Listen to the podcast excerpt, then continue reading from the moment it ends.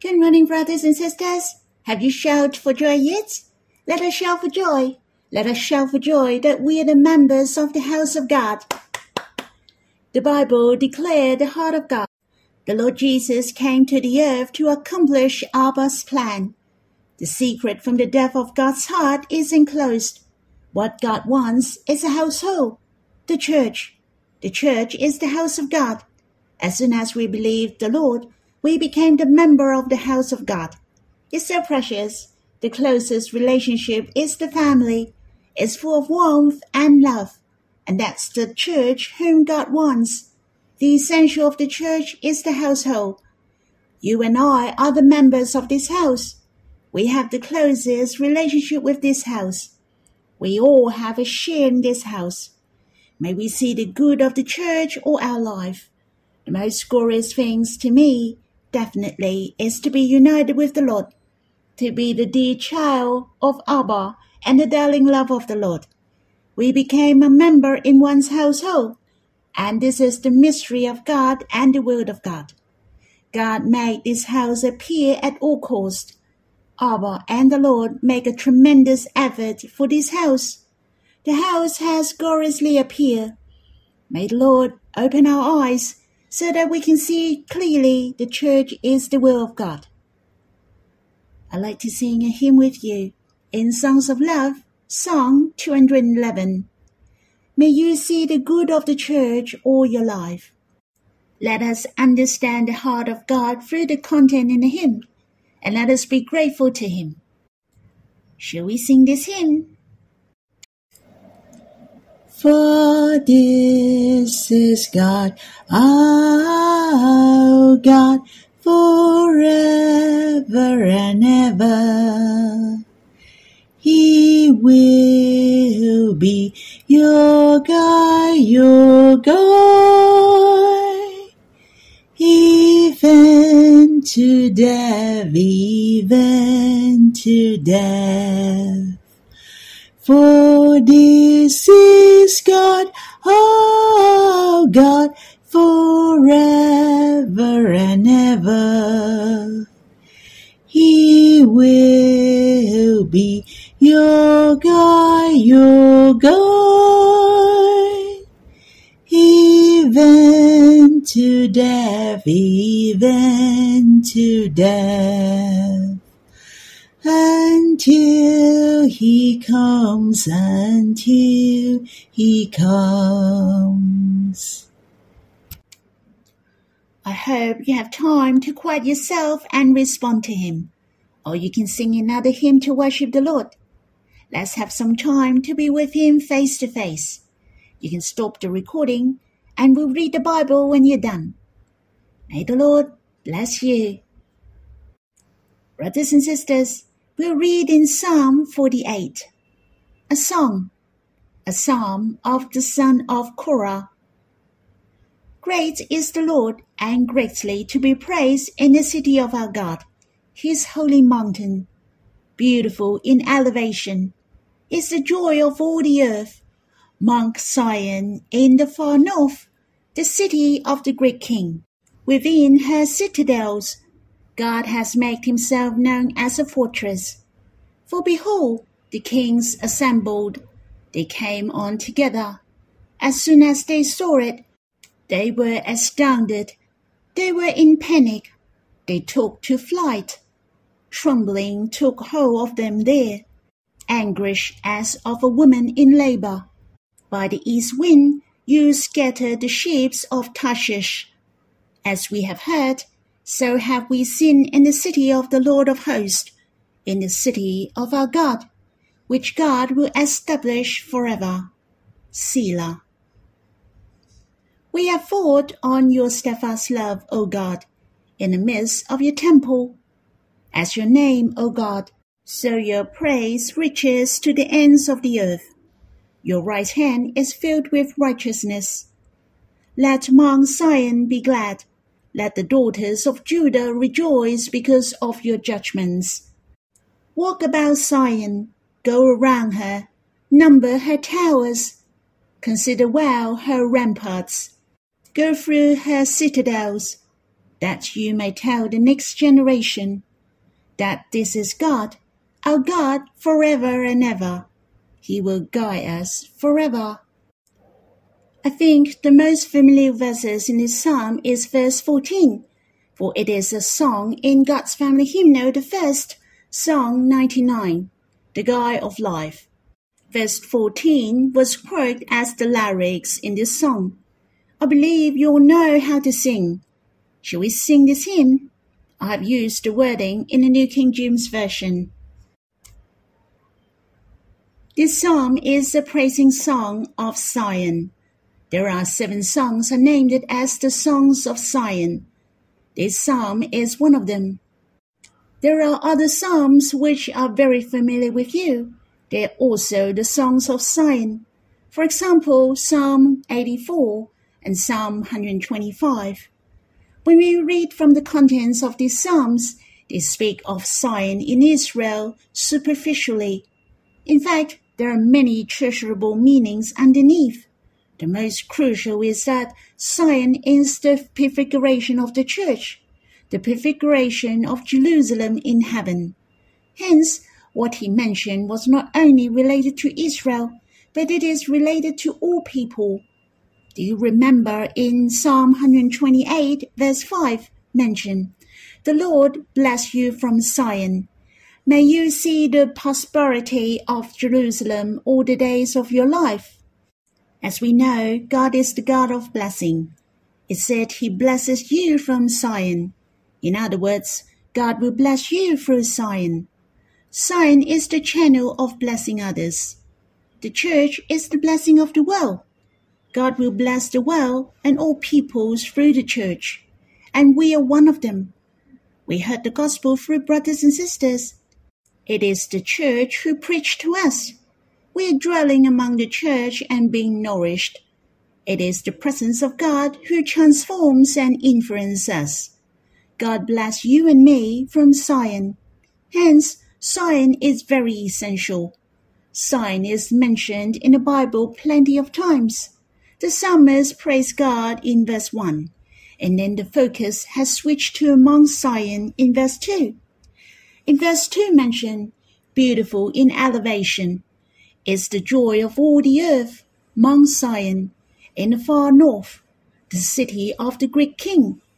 This psalm is praising the beauty of Zion, the works of God. As you can see, not only we have to praise God, but we shall treasure Zion, this church, for the church is the word of God. In verse 2 mentioned Mount Zion, the city of the great king. It is indicates that Mount Zion is the city of the king. Was it speaking of David? As you can see, Zion is the city of God through the psalm. In verse 3 mentioned, God is within her citadels. In verse 8, the city of the Lord of hosts, the city of our God. In verse 9 mentioned, in the midst of your temple. In other words, Zion is indicated as the city of the great king. The Greek king is not referred to as David, for David is not God. So, who is the Greek king? Definitely, it speaks of the Lord Jesus. The Lord is the Greek king of this city. He abide in the midst of it. The Lord united with the church forever. He abides in the church forever. The church is the house of God, the temple of God. Hence, Zion is mentioned in the Old and New Testament, so we know it is referred to the church. How blessed are we who have this understanding. The Bible mentions Mount Zion repeatedly, and even in the New Testament. In fact, it is marvelous to know the Mount Moriah. That's the mountain where Abraham offered Isaac. It is also where God revealed himself to David but why the Bible didn't mention much about Mount Moriah? But Zion is mentioned in the Bible 173 times. As you can see, Mount Zion is very essential. For Zion is the place in God's heart. In Psalm 87 mentioned, the Lord loves the gates of Zion more than all the dwelling place of Jacob. And in Psalm 132 mentioned, For the Lord has chosen Zion. He has desired it for his dwelling place. God loves Zion as such. Is God really loves this place? Of course not. But the meaning of this place, Zion is referred to the church. In the letter to Hebrews chapter 12 verse 22, which is the New Testament, also mentions Zion. But you have come to Mount Zion and to the city of the living God, the heavenly Jerusalem, and to innumerable angels in festal gathering. As we know, the city in heavenly Jerusalem is referred to as the church, the bride of the Lord. It's you and me. It's so treasurable. The heart of God has opened for us. Many people talk about Zion nowadays but they do not understand the meaning behind it. Very often, it is very crucial when the Bible mentions Zion. I found the Lord like to restore the tabernacle of David, and furthermore, it is Zion. The tabernacle of David is vitally important, for it is the closest prefiguration of the church, and it has introduced sing and worship. And the tent has none of these. On the other hand, there is the ark in the tabernacle. Thus, the ark, the tabernacle of David, Zion, all these are related to the graces received by the church. In the letter to Hebrews, chapter 12, compare Mount Sinai with Mount Zion. It is speaking of what generation we're in.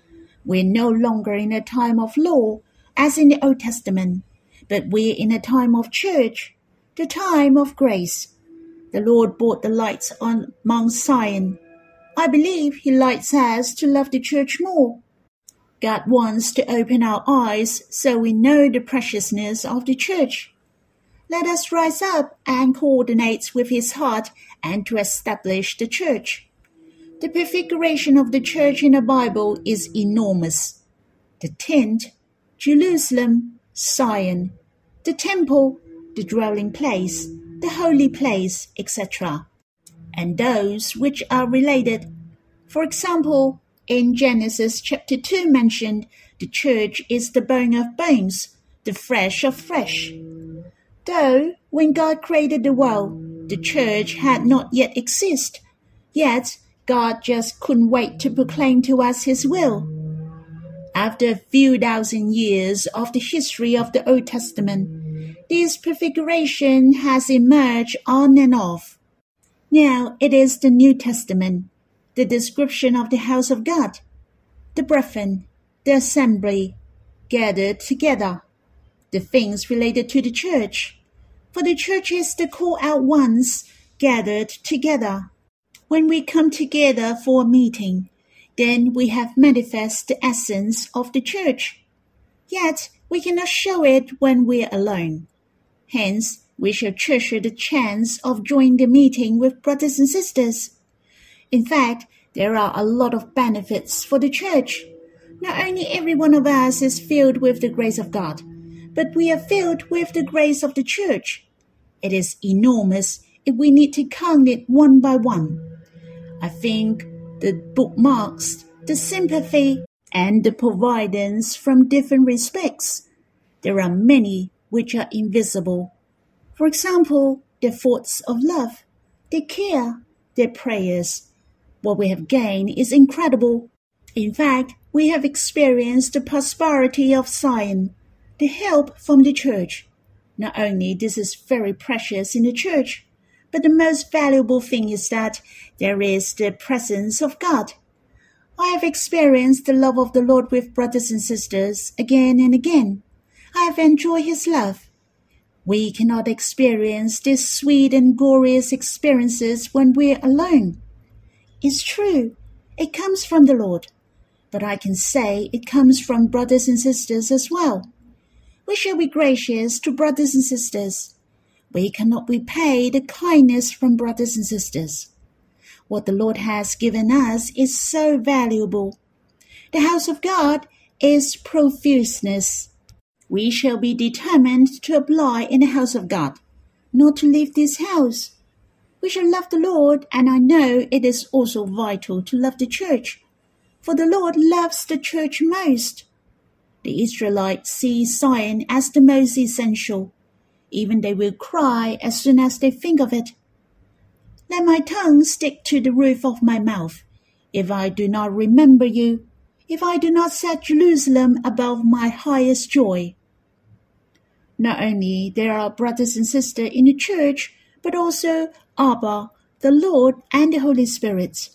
Not only we shall save the soul of man, or to make the spirits of brothers and sisters stronger, but we shall bring them to Abba and enjoy the eternal life. Abba, the Lord, and the Holy Spirit have a special presence with us. The church has consists of all the abundance. It also includes the love dream of God from everlasting to everlasting. It is matchless. The Father, the Son, and the Holy Spirit have devoted themselves in this dream. From the creation of man, the church is the prime. And later on, the church will help others, and the blessings will flow from the church until eternity. I hope when you read this psalm, or when you read other psalms of Zion in the coming days, you will read it with a heart of treasuring the church, valuing the church.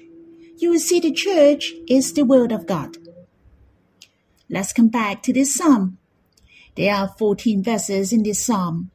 I will briefly divide it into two parts. Verse 1 to verse 8 are speaking of the word of God is Zion. Though they are the attacks from the enemies, Yet the word of God will not fall. Zion will not fall. God will establish this city. I divide it into two parts by Selah in verse 8. It is so precious in verse 8 mentioned. So have we seen in the city of the Lord of hosts, how treasurable we are in the city. We are in the church. We are in his will, in the city of our God. As we have heard, so have we seen. Truly, we have experienced it. No longer we heard from others. We have enjoyed the goodness of this house, the preciousness of this house, which God will establish forever. This house is the everlasting word of God. This house will last forever. God will establish this city and he will make his love dream come true in verse 9 to verse 14, speaking of how we shall respond to the word of God. Firstly, in verse 9 mentioned, We have thought of your steadfast love, O God, in the midst of your temple. We shall come to the church and in the midst of his temple to think of the steadfast love of God, to worship with brothers and sisters and experience God, especially to think of the love of God. Of course, we shall praise God and shout for joy. We shall rejoice and see the beauties of the church. Go around her, number her towers, consider well her ramparts, go through her citadels, that you may tell the next generation. Brothers and sisters, we shall enjoy in the midst of it. We shall spread the word of God Many Christians have not yet understood the will of God in this world. They have not yet known what God likes is a household. They didn't know God is our dear Abba. They didn't know the church shall be in unity, in one, and in love. This house is a mess. Verse 14 is very precious. God is forever and ever. He will guide us even to death. We may not experience death. We might be able to wait for the Lord's coming. We believe that God is guiding us. He will guide us every step of our life, even to death, or until His coming. We can find rest within Him. In the New King James Version, it is written at the end, even to death. And this last sentence in Hebrews consists of two words, but the meaning of even to has another meaning. For example, it has the meaning of beyond or surpass. That means beyond death. God is guiding us beyond death. He is our God forever and ever. Then some commentators put these two words together into one word, and that's as in the youth forever. Our God is forever and ever. He can keep us young forever, to strive forward forever. I can say there is no end. It is beyond death. Brothers and sisters, I hope you enjoy the love of God and the love of the church, the preciousness of the church. That's all for my sharing. We shall see the prosperity of Jerusalem all the days of your life. May you coordinate with the will of God. May the Lord bless us.